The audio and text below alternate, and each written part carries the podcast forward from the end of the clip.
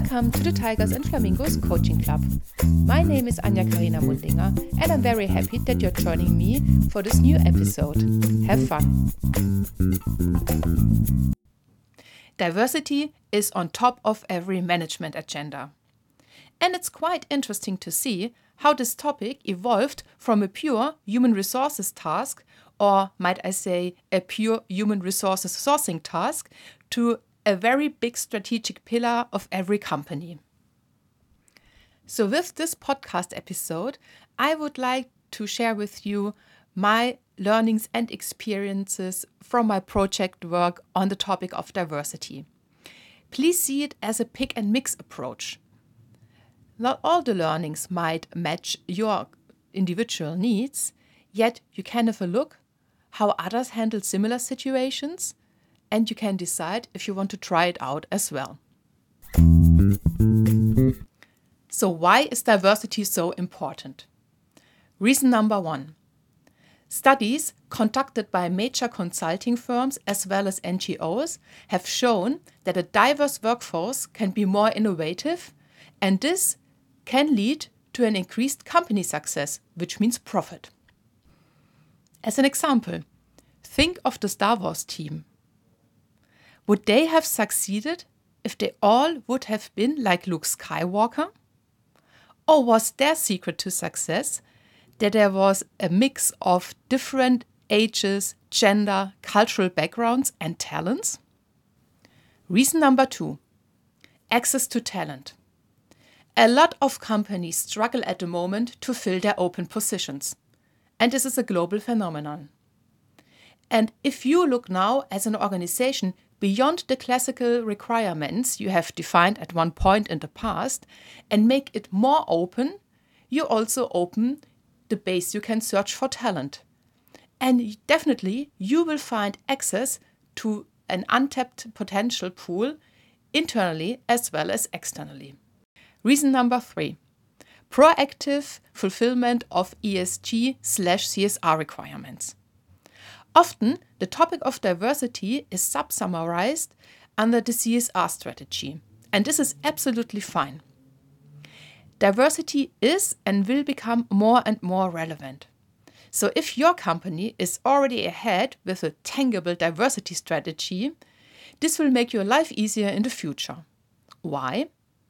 Because the fulfillment of the ESG or CSR frameworks is very important, for example, the sourcing process for corporations.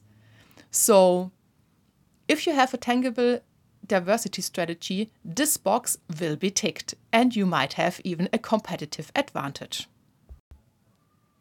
When we talk about diversity in the professional context, we usually summarize five dimensions under one word. With diversity, we mean diversity, equality slash equity, inclusion, belonging, and justice. And I do not deep dive now uh, in the meanings of all those words because you know that. Yet I would like to point out the difference between equality and equity and why I do always recommend to go with equity instead of equality. So, what does equality mean? Equality means that you provide the same resources to foster talent to everybody.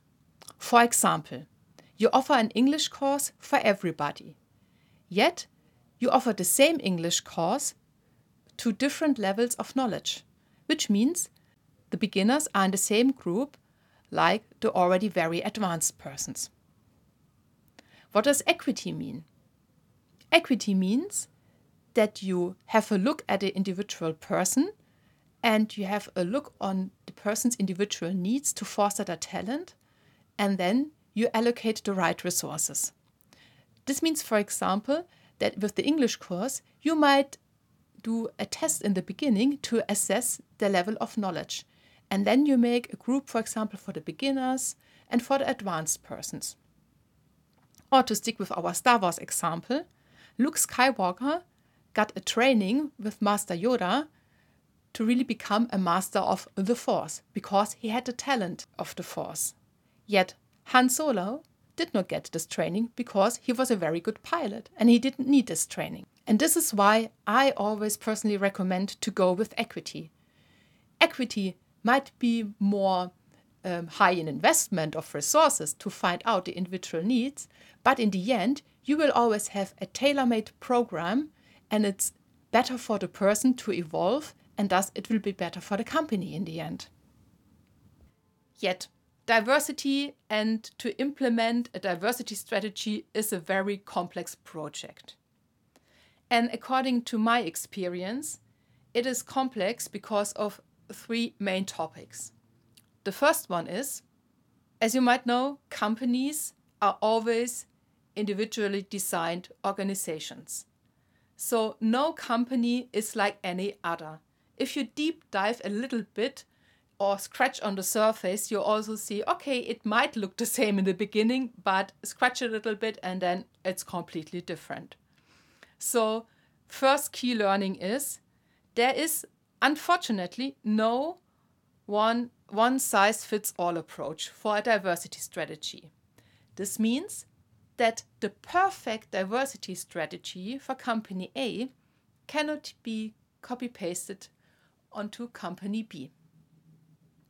Second key learning is there are many stakeholders, internally and externally. For example, quite easy, you have internal stakeholders, they are your employees.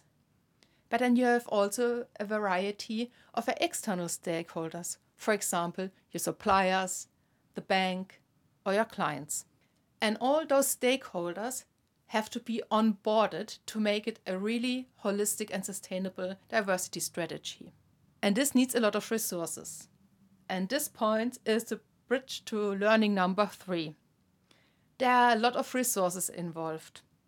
And with resources, I do not only mean financial resources that you need for the diversity strategy, yet you also need human resources your employees have to contribute to this process. Otherwise, it's not a stable one. But also, the management has to contribute. So, when you want to start a diversity strategy and process, really be aware that you need a lot of resources for that. And it's not only for the kickoff or for the initial workshop or for the initial goal setting. A diversity strategy is a living organism. It has to be adapted all the time according to changing circumstances. It will be worth it, but it will not be done for free. So you always have to find a resource that can cover that. And this is ongoing. So, what are, according to my experience and learnings, four steps to start a diversity strategy that is sustainable? Number one, get top management commitment. This is a very, very, very crucial step. And without the top management commitment, there will be no diversity strategy because this process has to start from top. And you also need a commitment for resources, for support, and whatever else you need. And the top management is a role model. The top management has to embody this diversity strategy and also to communicate this diversity strategy. So, rule number one without top management commitment, no sustainable strategy. So, get it. Number two, get the status quo. Get your data from your organization. I know there's a GDPR, it could be very tricky also for other reasons, yet it must be possible to get some anonymous information about the structure in your organization. For example, about age, about gender distribution on individual levels, you will be able to get some data and make some pie charts or column charts. Parallel, you can also conduct some interviews to get some insights. And if you choose a really diverse interviewee group, it will be even more interesting and more insightful. Number three, define your areas to improve. Based on the data you have generated, as well as the interviews you might have been conducting, you can really see where the areas to improve are. Of course, you cannot handle all at once, yet you can make a priority list. And then you take these areas to improve and get the approval of the top management. We are now here back to commitment. So if they approve, they commit. Number four, derive measures and track them. So you have defined now your areas to improve and you have the top management commitment. And now it's time to break down individual measures because individual measures are very good to be tracked. So you can, for example, change the wordings in your communication, you can develop new working models, you can foster intercultural exchange, and you can also get individual coaching to remove any kind of bias. The nice thing about those individual measures is that when they are really nice and neatly and smart defined, you can put KPIs behind it. And when you put a KPI behind it, you can easily track it. And this is very important because when you track a measure, you can document the success. Or if the measure might not be so successful, you can think about okay, how can I make it more successful? As you see, this four step process is very simple but also very efficient. I will summarize for you now the four steps again. First, get your top management commitment. Step number two, crunch and visualize your data. Step number three, derive smart measures. And step number four, put KPIs behind the measures and track them regularly. So, this was today's episode regarding diversity my learnings and experiences. And it would be really great to hear from you which kind of measure you picked and what kind of learning from this episode you've chosen to implement into your company. Please do drop me a message and let me know how it worked out for you. And also, if you have any questions regarding diversity, please get in contact with me.